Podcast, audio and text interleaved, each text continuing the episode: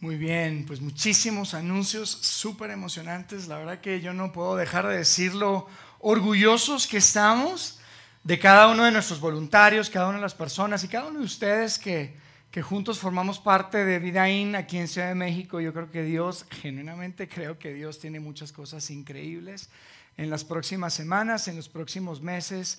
Y, es difícil imaginarse lo que, lo que Dios puede hacer con nuestra comunidad y, y nuestras familias. Bien, pues hoy vamos a cerrar esta conversación. Yo quiero agradecerte por ser par, parte de nuestro grupo grande hoy.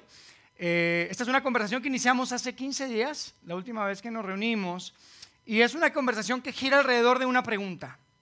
Gira alrededor de una pregunta que nos une a todos. La pregunta es, ¿qué quieres? ¿Qué es lo que quieres. Y digo que nos une a todos porque en realidad es, una, algo y todos como humanos, como personas, realmente queremos algo. Todos queremos algo, independientemente cuál sea tu etapa de vida, independientemente en dónde estás parado hoy en tu vida, todos queremos algo. Pero decíamos que a pesar de que esta pregunta parece ser muy inocente, parece ser muy sencilla, parece ser muy fácil de responder y a todos nos trae diferentes cosas probablemente a la mente, decíamos que ¿Qué quieres? Es una pregunta que en realidad es engañosa. Es una pregunta que no es tan sencilla, no es tan fácil de responder como parece, porque tú y yo hemos tenido una experiencia, yo estoy seguro, en donde has alcanzado algo que quieres para después darte cuenta que no era lo que realmente querías. ¿Estás de acuerdo conmigo? Muchas ocasiones nos pasa esto y descubrimos que lo que queremos no es lo que realmente queremos.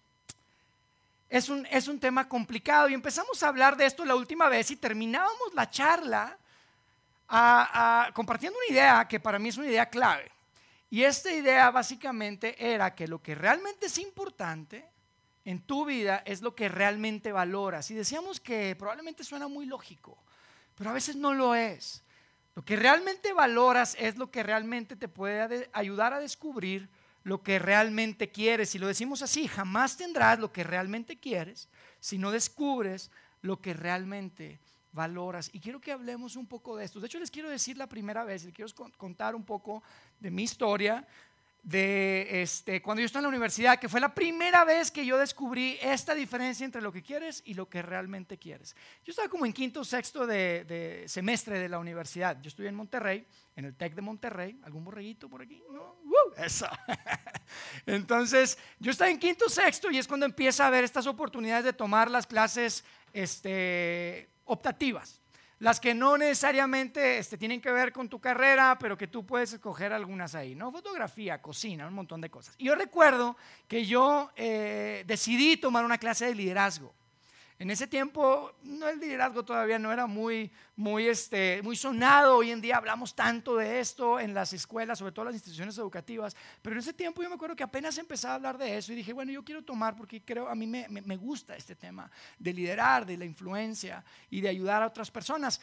Y me acuerdo que este, el libro de texto de esa clase era un libro que probablemente tú has leído, se llama Los siete hábitos de la de las personas, la gente altamente efectiva. Algunos lo han leído. Más de 25 millones de personas han leído ese libro. Es un gran libro. El autor se llama Stephen Covey.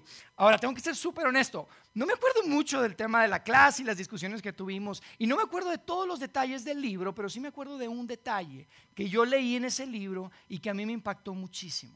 Me impactó tanto que yo pensé, sabes, me voy a regresar al libro, lo voy a, a, copiar acá y yo quiero hoy leerles esta parte del libro que a mí me impactó mucho y que me ayudó a empezar a entender y a pensar en estos términos de qué es lo que realmente quiero en mi vida. ¿Les parece? Se los voy a leer. Fíjense lo que dice. Dice, imagina que vas a asistir al funeral de un ser querido.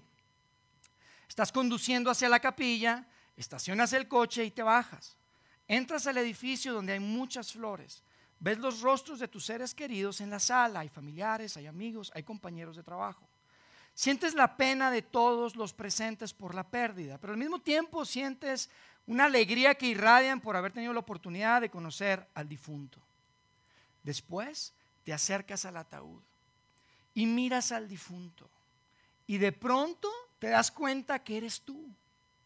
Estás en tu propio funeral que tendrá lugar dentro de tres años.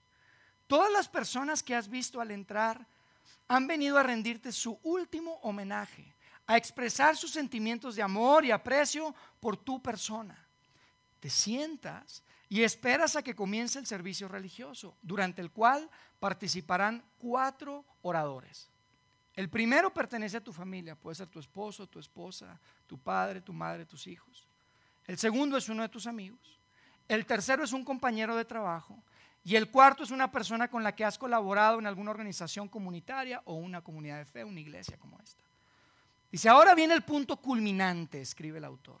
Dice, piensa profundamente y sé honesto.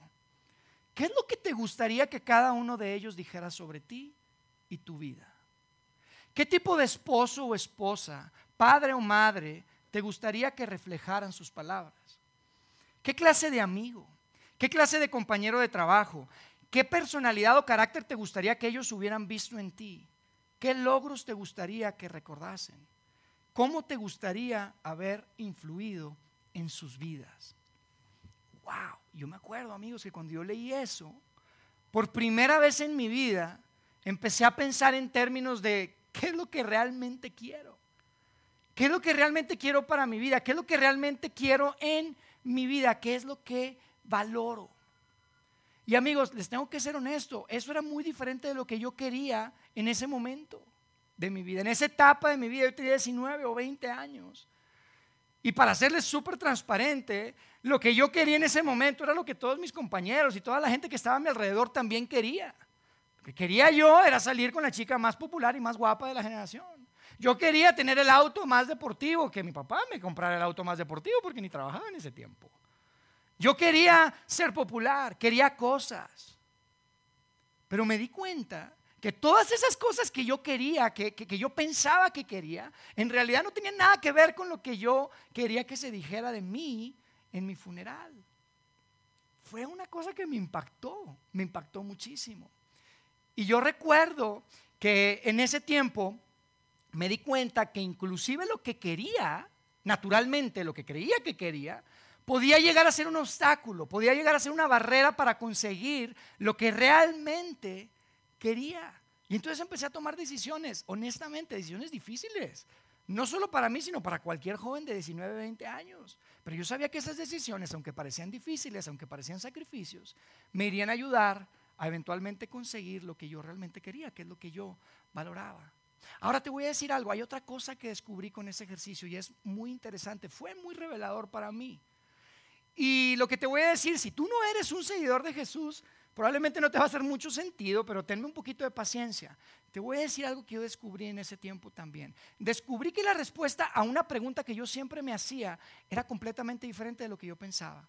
Te voy a decir cuál era esa pregunta que yo siempre me hacía. La pregunta era, ¿qué es lo que Dios realmente quiere para mí? ¿Qué es lo que Dios realmente quiere para mí? Yo me hacía todo el tiempo esta pregunta. ¿Por qué? Porque yo crecí en una familia donde esto era importante. Yo, creí en, yo crecí en una casa donde todo el tiempo esto era importante, pero si, si te soy súper honesto, yo creía que lo que Dios quería para mí, lo que yo quería para mí, eran cosas completamente opuestas. Honestamente.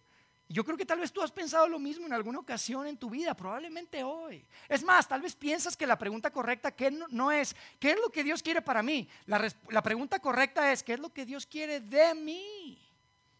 Porque tal vez tú creciste en un lugar, en un ambiente, tal vez inclusive en un contexto religioso, en que la verdad lo que parecía es que Dios quiere algo de mí. Lo que Dios quiere es algo de mí, me quiere quitar mi diversión, me quiere quitar mi plata, me quiere quitar mi tiempo, me quiere quitar mi dinero. Muchas veces pensamos eso, pero sabes, mira, cuando tú lees de verdad el Nuevo Testamento, cuando tú lees las páginas de estos textos tan antiguos del primer siglo, tú no tienes otra opción más que concluir que la mejor forma de escribir a Dios es como un papá. De hecho, sabes, una vez, una ocasión, los mejores amigos de Jesús, los más cercanos, estaban con él y él les dice, les voy a enseñar cómo hacer oración. ¿Y sabes cómo empezó? esa oración. Padre nuestro les dijo, así es como tienen que dirigirse a Dios, como papá. Y yo te digo algo, cuando yo tenía, tengo este pensamiento, yo digo, oye, realmente la pregunta de qué es lo que quiere de mí, pues no tiene sentido, es que quiere para mí, porque un buen padre no quiere algo de sus hijos, quiere algo para sus hijos. A menos que sea Luisito Rey, tu hijo sea Luis Miguel. Ahí si quieres algo de tu hijo. Pero ese tipo estaba loco.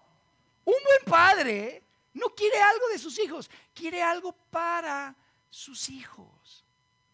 Y esto es súper importante. Entonces, hoy mi objetivo es que podamos responder esta pregunta juntos. Y que no solo yo venga aquí a, a decirles qué es lo que yo creo que Dios quiere para mí. Quiero que nos preguntemos qué es lo que Dios realmente quiere para nosotros. ¿Qué es lo que Dios realmente quiere para nosotros? Porque yo estoy seguro que si tú te animas a hacer este ejercicio que yo hice un poco más de 20 años, te vas a dar cuenta, vas a descubrir que lo que realmente es importante para ti, que lo que realmente valoras, no necesariamente es tan diferente de lo que tu Padre Celestial quiere para ti. Porque sabes, de hecho te quiero compartir súper rápido. Hay un, hay un pasaje en donde habla precisamente de esto que Dios quiere para ti y para mí. Es un pasaje que dice así, lo voy a leer y lo vamos a poner en la pantalla. Dice, en cambio el fruto del Espíritu en cambio, el fruto del Espíritu es, y cuando dice el fruto del Espíritu, básicamente lo que está diciendo es, mira, si Dios pudiera salirse con la suya y te quitara tu libertad, no pudieras decidir absolutamente nada y hiciera lo que Él quiere en tu vida, que no va a ser eso porque te ama demasiado y te, y te da tu libertad, pero el fruto del Espíritu significa, si Dios pudiera hacer lo que Él quisiera contigo, ¿sabes cómo se vería?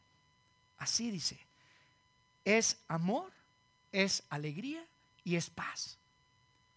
Estas tres cosas es lo que Dios quiere para ti. Así es como se ve lo que Dios quiere para ti. Amor, piensa en esto, amor, la capacidad de amar a alguien aunque sea alguien que es difícil de amar. Tú has experimentado eso. La capacidad de perdonar a alguien hmm, que no se lo merece. Alegría, tú has visto esto.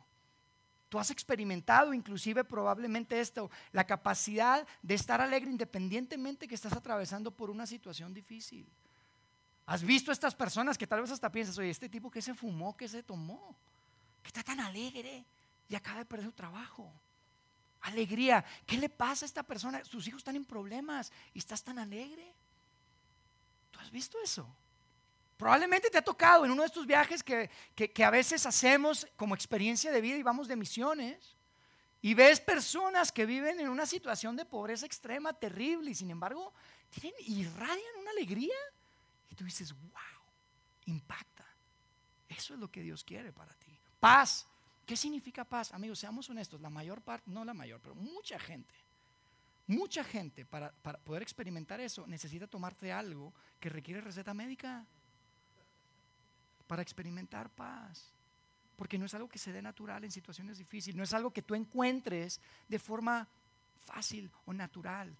Pero en esta parte del Nuevo Testamento Pablo, quien escribió esto, nos dice, mira, si Dios se pudiera salir con la suya contigo, se vería así, amor, alegría, paz, muchas otras cosas. Entonces yo quiero hoy que podamos pensar en esto, porque hay algo que tu Padre Celestial quiere darte. Hay algo que nuestro Padre Celestial nos quiere dar. Y sabes, yo quiero proponerte que es algo que tú y yo queremos. Es algo que tú y yo queremos. El problema es el siguiente, que lo que queremos naturalmente, lo que quieres naturalmente, muchas veces está en conflicto con lo que en realidad valoras. Es una verdad. Lo que quieres naturalmente muchas veces está en conflicto con lo que en realidad valoras. Y quiero darte un ejemplo. Quiero molestar a algunos de ustedes hoy, poquitos si me dejan. ¿Cuántos de aquí son padres? Padres de, de niños especialmente chiquitos padres de niños chiquitos, de niños pequeños, que tengan 10, 13 años, antes de la adolescencia. Algunos de ustedes, déjenme los molesto hoy un poquito. Déjenme les digo algo. Les voy a decir algo que ustedes quieren. Ustedes quieren el respeto y la admiración de sus hijos cuando sean adultos. Eso es algo que quieren.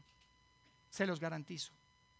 Tal vez tu hija tiene 8, tu hijo tiene 13, pero un día van a ser adultos. Y tú realmente quieres el respeto y la admiración de tus hijos cuando sean adultos. Tú realmente quieres que tus hijos, cuando tengan opción, quieran pasar tiempo contigo, porque hoy están contigo todo el tiempo, pero no tienen opción. Va a haber un momento que van a tener opción. Tú quieres que quieran pasar tiempo contigo sin que tengan que pasar tiempo contigo. Eso es algo que realmente quieres como padre. El respeto y la admiración de tus hijos cuando sean adultos. Y sabes, lo que hagas hoy va a determinar si vas a lograrlo o no. Porque hay cosas por más, no, no hay cosa en, el mundo, no hay cosa en esta, en esta vida, por más grande que sea, por más placer que te pueda dar, que se compare con tener el respeto y la admiración de tus hijos cuando son adultos. Si piensas de forma inmediata, muy probablemente no lo vas a tener y nunca lo vas a poder recuperar. Están muy calladitos. Es verdad. Están todos pensando, oye, los niños en qué sala estaban, vamos a abrazar a mi hijo. No se vayan a salir. Pero de verdad, ustedes quieren eso. Yo sé que ustedes quieren eso. Amigos, esto es realmente importante. Pero normalmente pensamos en el hoy, pensamos en el ahora, pensamos en lo que está frente a frente, qué carro maneja, qué auto maneja, cómo pasa sus vacaciones, cómo gasta su dinero, cómo pasa sus fines de semana. Y yo les propongo, y les decía la última vez que hablamos, que cuando pensamos de verdad en lo que es importante, resulta que lo podemos encontrar en un mundo que rara vez exploramos. Lo que realmente valoramos, lo que realmente queremos, habita, está en un mundo que rara vez, que muy rara vez exploramos. Y esto no tiene nada que ver con si tú eres religioso o no eres religioso. No tiene nada que ver con si tú crees en Dios o no, lo de la Biblia, la iglesia. No. Esto simplemente es verdad. Yo te digo algo, este mundo, este mundo no puede darte lo que realmente quieres. Es verdad. Y con esto de, este mundo, déjame te digo un poquito a qué me refiero. Me refiero a esta cultura. Lo que valora este mundo, lo que valora esta cultura, no te puede dar lo que realmente valoras, lo que realmente quieres. De hecho, quiero proponerte que este mundo está diseñado para distraerte de lo que en realidad importa. Es la verdad, así está diseñado. Porque este mundo, si somos honestos, está diseñado para que tú quieras experiencias. Tú lo que quieres es experiencias, experiencias grandes, diferentes, memorables. Tú lo que quieres son upgrades. Tú quieres upgrades de casa. Tú quieres upgrades de autos. Algunos quieren upgrade de esposo o esposa. No, no se crean. Pero de verdad, este mundo es lo que nos está todo el tiempo bombardeando. Esto es lo que tú quieres. Y tal vez tú estás diciendo, oye, Yair, pero entonces, ¿qué? Está mal que yo quiera ir hacia adelante. Está mal que yo busque progresar. Está mal que querramos lo mejor para nuestra familia y para nuestros hijos. No, yo no digo que esté mal. Lo que es peligroso y que tenemos que ser súper intencionales es que eso te pueda distraer de lo que realmente importa, porque ahí sí está complicado, porque puedes perder cosas que tú realmente quieres y nunca las vas a poder recuperar. Amigos, lo que tú realmente quieres no puede ser empaquetado y comercializado como las cosas que esta cultura y que este mundo ofrece. Es algo más grande. Así que yo quiero hoy aterrizar esto con ustedes. Y quiero que leamos un pasaje. Queremos aterrizar esta conversación leyendo un pasaje que creo que nos puede ayudar de forma muy importante a responder esta pregunta de qué es lo que Dios realmente quiere para nosotros. ¿Cómo se ve esto que Dios quiere para nosotros? Y el pasaje que vamos a leer es uno que escribió una persona que se llamaba Pablo. Probablemente tú lo has escuchado. San Pablo, el apóstol Pablo. Pero tú tienes que saber algo. Si no sabes mucho de él, déjame te cuento que San Pablo y el apóstol Pablo originalmente no era seguidor de Jesús. De hecho, Pablo no era, ni cristiano ni mucho menos. Él perseguía a los cristianos, torturaba a los cristianos, se encargaba que los metieran en la cárcel, los odiaba. Pero después él se vuelve un cristiano y eventualmente se convierte en el promotor número uno, en el promotor más importante a mi punto de vista de las personas que empujaron y llevaron este movimiento que Jesús inició en el primer siglo hacia adelante. Entonces, el pasaje que vamos a leer es uno que él escribió a un grupo de personas que habían puesto su fe en Jesucristo en el primer siglo y vivían en Roma. Y esto me habla muchísimo de, la veracidad de todas estas cosas que sucedieron en el primer siglo, porque Jesús no vivió en Roma, Jesús vivió en la zona de, Israel, en Palestina. Pero ya había llegado hasta Roma el, el mensaje de que Dios había hecho algo extraordinario entre ellos y que había un hombre que había muerto y que había resucitado y que había sido el enviado de Dios. Entonces había en Roma muchos seguidores de Jesús y Pablo les escribe, Pablo en este momento ni siquiera había ido a Roma. Eventualmente sabemos y, creemos que Pablo termina su vida en esta ciudad. Sin embargo, cuando escribe esto todavía no había ido. y les dice, yo quisiera ir y todo, ustedes lo pueden leer. Es increíble la carta. Es una de las cartas que para mí es legendaria. Es la carta que escribió Pablo. Romanos le llamamos, la carta Romanos, el libro de Romanos. Pero lo que vamos a leer hoy está exactamente en la mitad de la carta. Está en el capítulo 12. Los primeros 11 capítulos, Pablo empieza a hablar de cosas increíbles, de esta dinámica que Dios quiere tener con el hombre, cómo nos podemos relacionar con él, el impacto y, la, el por qué Jesucristo tenía que venir, una cantidad de cosas increíbles. Pero aquí en el verso 12 nos empieza a hablar y quiero que leamos juntos para que podamos descubrir, yo espero, qué es lo que Dios realmente quiere para nosotros y cómo se relaciona y cómo se ve eso con lo que tú realmente quieres. Entonces empezamos a leer en el verso 1 del capítulo 12. ¿Les parece? Fíjense cómo empieza. Empieza con dos palabritas que dice así. Así que, así que, y, esto simplemente significa que vas a tener que leer los primeros 11 capítulos llegando a tu casa. Porque si tú llegas a una conversación en un Starbucks o en una oficina, en, tu, en, tu, oficina, una junta, y alguien dice, bueno, así que, tú dices, oye, espérame, ¿de qué estás hablando? ¿De qué se trata lo que dijiste antes? ¿Cómo que así que? Y eso es lo que Pablo está diciendo aquí. Pablo está diciendo, así que como Dios está a tu favor, porque como les dije, Pablo en las primeras once, en la primera parte de esta carta, empieza a hablar de la gracia de Dios y de la misericordia de Dios y del amor de Dios. Entonces dice, así que, y nos va a decir algo, así que como Dios envió a su Hijo para redimirnos, así que como, como Dios es misericordioso, así que como es tan claro el amor de Dios, hay algo que quiero que hagan. Y eso es lo que nos va a decir Pablo. Fíjense cómo dice después. Así que hermanos, les ruego, y quiero detenerme otra vez aquí porque no es como Pablo diga, mira, así que esta es, esta es la conclusión. Déjame te cuento. No, no, no. Es como que te agarra y te centra y te mira a los ojos y te dice, mira, te ruego. Lo que te voy a decir es muy importante. Te está sacudiendo y te está diciendo, te ruego. Y fíjate lo que dice después por las misericordias de Dios. Y a mí me encanta esto porque dice, por las misericordias de Dios. O sea, debido a, dado que Dios es tan misericordioso. Y a mí me encanta porque probablemente, igual que tal vez fue mi experiencia, tu experiencia más bien era, oye, te voy a decir algo que tienes que hacer, pero por la ira de Dios. Porque Dios te va a castigar. Porque hay un infierno. A mí me dijeron así. Les voy a ser honesto. Mijito, tienes dos opciones. Cielo o infierno. Tienes que creer en Jesús para irte al cielo. Si no crees, te vas al infierno. ¿Qué creen que dije? Yo creo. Yo creo. Y Pablo dice, no, no, no, no, no.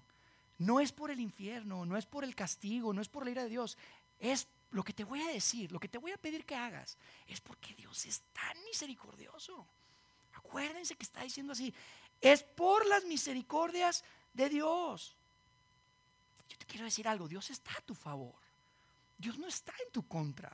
Yo no sé cuál ha sido tu experiencia de religión, de iglesia, tu contexto, pero probablemente ha sido algo así. Oye, tienes que, debes de, deja de, porque si no Dios te va a castigar. Y Él te está viendo y parece que tiene un chicote listo para darte cada vez que te portes mal. Dios está a tu favor. Pablo dice, no, no, no lo que te quiero que hagas es por las misericordias de Dios. Y después continúa. Dice, por las misericordias de Dios, que presenten sus cuerpos como sacrificio vivo, santo y agradable a Dios. Sacrificio vivo. Yo sé que probablemente te suena raro esto. ¿Con qué sacrificio de qué estamos hablando? Pero déjame te digo algo. Para ellos, en el primer siglo, no era tan raro.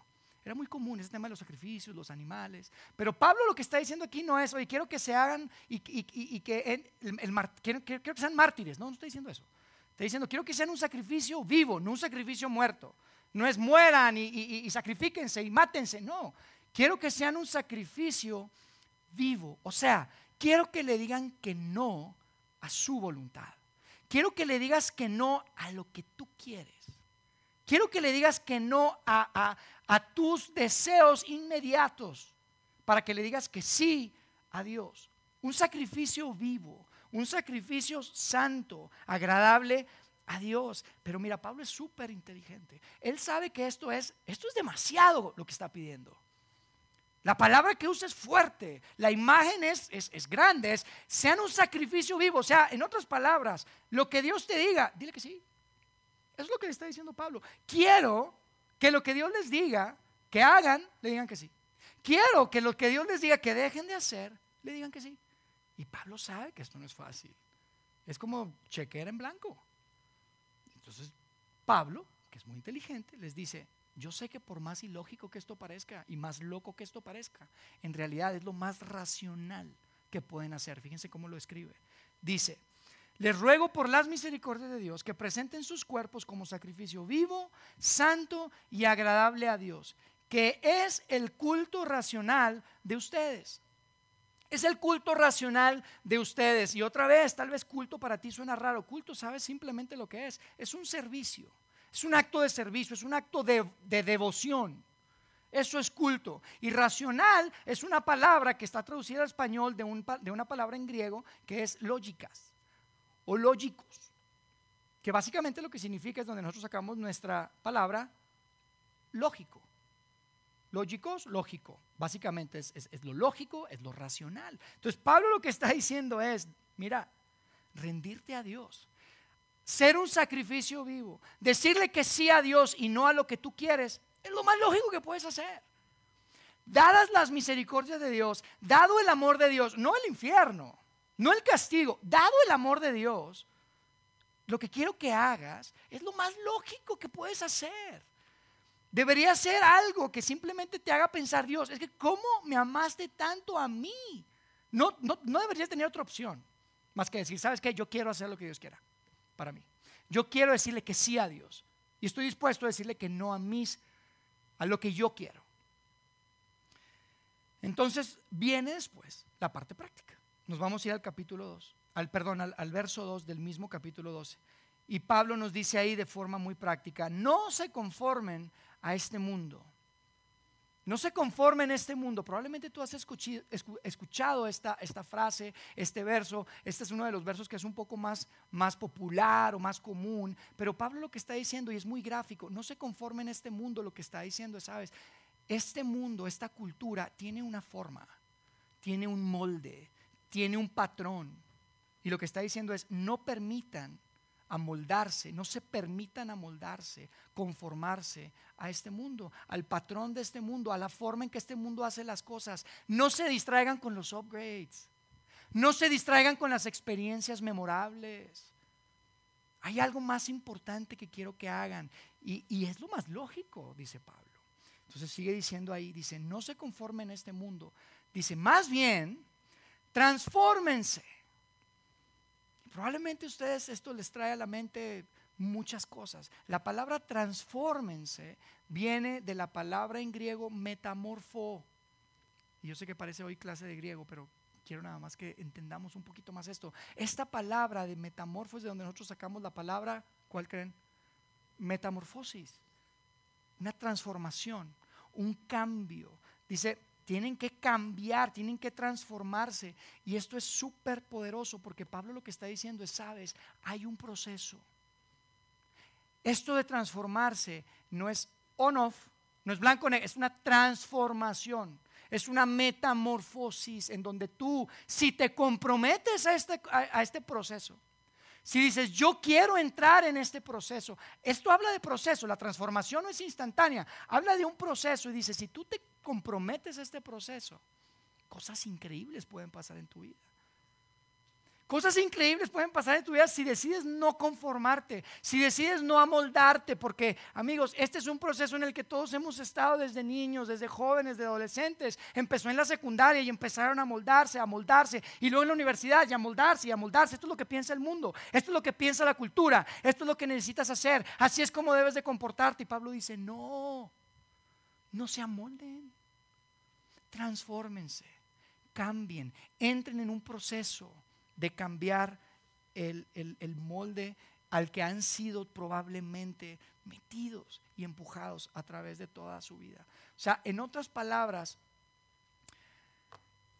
fíjense lo que dice ahí después en, en, el mismo verso 2 del capítulo 12. Porque la pregunta obvia, más bien es, ¿cómo te transformas? Porque suena bonito. Pero ¿cómo le hago? O sea, en otras palabras, hay que cambiar. No podemos amoldarnos a este mundo, pero ¿cómo le hago? Entonces ahí Pablo nos responde en el mismo verso 2 y nos dice, transfórmense por la renovación de su entendimiento, a través de la renovación de su entendimiento. Y a mí esto me parece espectacular. Les voy a decir por qué. Porque Pablo no está diciendo, sean transformados portándose bien. Cambien sus comportamientos, ¿no? Dice, transfórmense por la renovación de su entendimiento. Es diferente. No es, pórtense muy bien y esta es la lista de cosas que tienen que empezar a hacer y esta es la lista de cosas que tienen que dejar de hacer. Dice, no, no, no, antes. Tienen que cambiar su forma de pensar, porque este mundo ofrece un molde, ofrece una forma de pensar, ofrece upgrades, ofrece experiencias y tú tienes que cambiar tu forma de pensar. Tienes que cambiar tu entendimiento. Lo que está diciendo Pablo es acá es grande. Está diciendo, mira, si tú logras entrar en un proceso de transformación en donde tú puedas ver las cosas como Dios las ve. Si tú puedes ver tu matrimonio como Dios los ve, como Dios lo ve, si tú puedes ver tus hijos, tu relación con tus hijos como Dios la ve, si tú puedes ver el dinero y tu manejo del dinero como Dios lo ve, si tú puedes ver tus relaciones como Dios la ve, si tú puedes ver tus talentos, tus dones, tu trabajo como Dios los ve, entonces vas a estar mucho más inclinado a hacer como Dios quiere que hagas, a hacer como Dios quiere que hagas. Lo que Dios quiere para ti viene a través de una transformación, de un cambio, de una metamorfosis de tu forma de pensar, no simplemente de pararte un día por la mañana y decir, ahora me voy a portar bien. Es muy diferente y amigos, la verdad, yo creo que esta es la razón por la que tal vez para muchos de ustedes este tema de la religión, este tema de la iglesia, este tema del cristianismo ha sido tan frustrante. Porque probablemente llegaron un momento y le dijeron, oye, esto es lo que tienes que hacer. Oye, pero ¿por qué? No, no preguntes, hazlo. ¿Y qué dice Pablo? No, no, no, no, no, no. Pregunta. Quiero que entiendas. Antes de hacerlo tienes que entender, tienes que transformar tu forma de pensar, porque de otra forma no vas a poder lograrlo.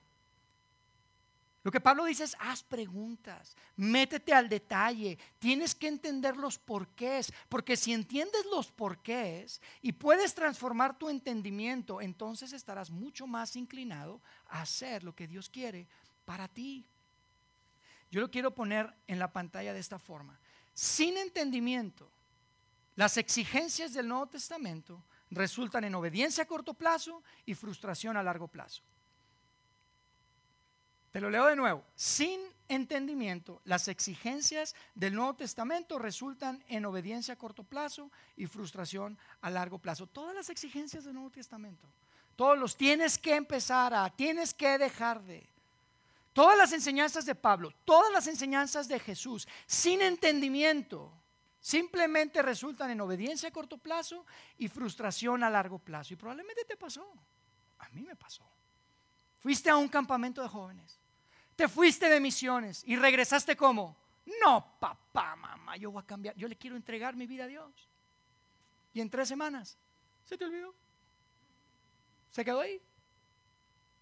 Porque no hubo transformación de un entendimiento, hubo un gran compromiso de cambiar tu comportamiento. Pero no es lo que Pablo está diciendo que se requiere.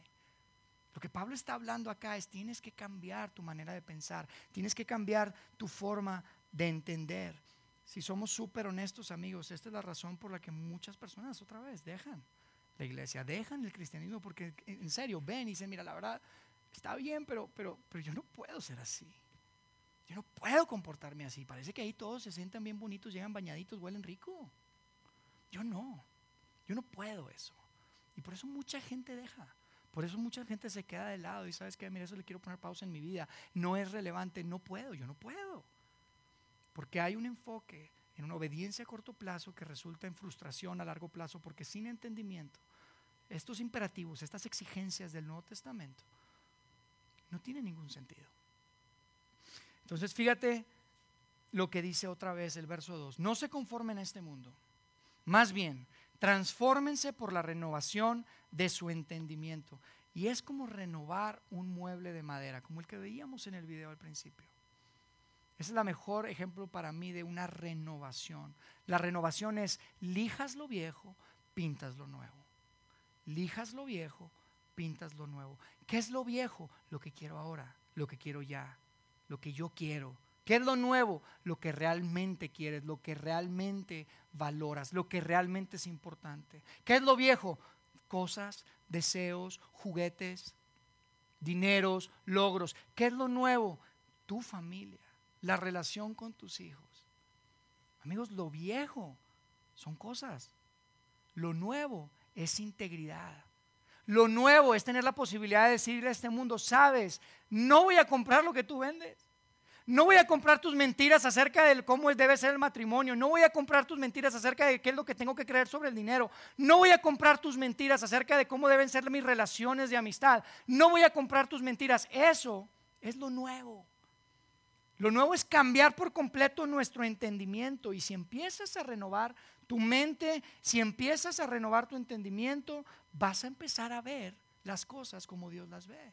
Y estarás mucho más inclinado, serás más propenso a hacer como Dios hace y como Dios dice. Pero Pablo no termina ahí. Hay una frasecita más al final de este verso 2. Solo estamos hablando de dos versos que para mí son fundamentales, son grandes. Pero no termina ahí porque Pablo dice, mira, lo mejor de todo esto de renovar tu entendimiento para que puedas ser transformado, no es simplemente el hecho de hacerlo.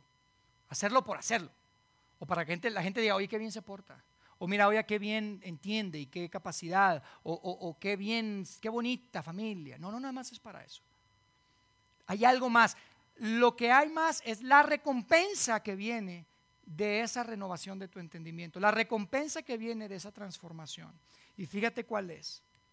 Pablo nos dice, de modo que, ahí mismo en el verso 2, comprueben cuál sea la voluntad de Dios. El resultado del proceso de renovar tu mente, el resultado de renovar tu entendimiento es que tú vas a poder descubrir, comprobar, entender cuál es la voluntad de Dios, qué es lo que Dios quiere para ti. Y tal vez tú estás aquí y dices, oye, sí, está chido, yo sí quiero saber lo que Dios quiere para mí, pero tal vez tú estás aquí y dices, oye, ¿y cómo se ve eso? Yo no sé si yo quiera que la voluntad de Dios se dé en mi vida. Yo no sé cómo, cómo, cómo, cómo se ve, yo no sé si me conviene o no. Entonces Pablo otra vez dice, a ver, relájate, déjame te digo cómo se ve la voluntad de Dios en tu vida. Y mira lo que escribe. Dice, ¿cuál sea la voluntad de Dios? Buena, agradable y perfecta. Buena, agradable y perfecta. Buena, es buena para ti. Es lo que realmente quieres. Agradable, es algo que te agrada, es algo que te llena, es algo que te satisface, es algo que cubre tus necesidades, es agradable. Es perfecta porque es completa, es madura. Mira, la voluntad de Dios está del 10. Perfecta. Esa es la voluntad de Dios. Eso es lo que dice Pablo acá. Lo que Dios quiere para ti es algo bueno, es agradable y es perfecto. Eso es lo que Dios quiere. Y amigo, yo te quiero decir hoy que tú tienes, yo te quiero decir hoy que tú tienes el potencial de descubrir lo que Dios quiere para tu vida. Tienes ese potencial de hacerlo. Y yo estoy seguro que cuando tú ves y descubres lo que Dios quiere para tu vida y lo comparas con lo que tú quieres para tu vida, amigo, no van a estar muy lejos. Se van a parecer más de lo que tú te imaginas. Tal vez eso te sorprende a ti. Tal vez dices, no lo sé. Pero quiero decirte que tu Padre Celestial y tú tienen mucho más en común de lo que tú crees. Mucho más en común. Él te creó y dice que te creó a su imagen, que te creó a su semejanza. Pero nos distraemos. Nos distraemos con lo natural. Y tenemos que tener cuidado porque si te distraes con lo natural al final de tu vida, te vas a arrepentir. Es tan importante el entender esto. Yo le quiero decir algo. Yo no quiero que lleguen al final de su vida y lamentar por haberse conformado o distraído con lo natural. Entonces yo lo quiero resumir en cinco pasos. Rápido. Les voy a leer aquí todo lo que creo que Pablo nos está entregando a través de estos dos pequeños versos que hablan tanto de la misericordia de Dios y de lo que Dios quiere para ti y para mí. Fíjate lo que, lo que les voy a decir. Lo primero es, ten en cuenta el amor de Dios por ti. Hay que tener en cuenta el amor de Dios por ti. Considera, decía Pablo, por las misericordias de Dios. Ten en cuenta su amor, no su ira, no su castigo. Ten en cuenta el amor de Dios. Dos, rinde tu voluntad a Dios. Dile que no a tu voluntad. Sacrificio vivo, decía Pablo. Oye, tengo que decirle que no a mis deseos, a lo que yo quiero, para decirle que sí a lo que Él quiere. Pero ¿sabes por qué? Porque es lo más lógico que puedes hacer. Es lo más racional que puedes hacer. Tres, no te amoldes a esta cultura. Ya que tú tienes en cuenta la misericordia y el amor de Dios, ya que tú rindes tu voluntad de Dios, tienes que saber, este mundo no puede ofrecerte lo que realmente quieres. Tienes que cambiar tu forma de pensar. No puedes amoldarte a esa cultura. Más bien tienes que transformarte. Cuatro, renueva lo que piensas. Renueva lo que piensas. Detente cada vez que viene algo a tu vida, cada vez que hay una respuesta que requiere de tu parte, de tu persona, pregúntate, Dios, ¿cómo lo ves tú? Quiero ver como tú ves, porque yo sé que si si yo veo como tú ves, voy a estar mucho más inclinado, voy a estar mucho más propenso a hacer como tú quieres que yo haga. Y finalmente esa es la forma en la que tú vivirás el plan de Dios para ti, que es bueno, que es agradable, que es perfecto. Está del 10. No es aburrido. No es difícil, es bueno, es agradable, es perfecto. Ese es el proceso, amigos. Ahí lo tienen. Esas cinco cosas son el proceso que tú puedes engancharte a través del que tú te puedes enganchar para descubrir lo que Dios valora para ti. Así descubres qué es lo más valioso para ti. Así descubres qué es lo que Dios quiere para ti. Amigo, así descubres para lo que fuiste creado. Y cuando lo descubras, probablemente vas a entender y descubrir qué es aquello que realmente quieres. Esa es la forma en la que lo puedes descubrir. Yo te quiero preguntar por última vez, y con esto cerramos nuestra conversación. ¿Qué quieres? ¿Qué es lo que realmente quieres? ¿Qué es lo más importante? Yo tengo la sospecha que es mucho más que experiencias. Tengo la sospecha que es mucho más que upgrades.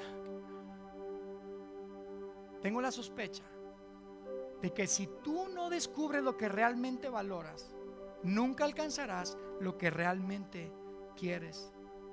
Pero amigo, cuando lo descubras, cuando descubres lo que realmente es importante, cuando descubres lo que realmente valoras, no te sorprendas si te ves cara a cara con la voluntad de tu Padre Celestial.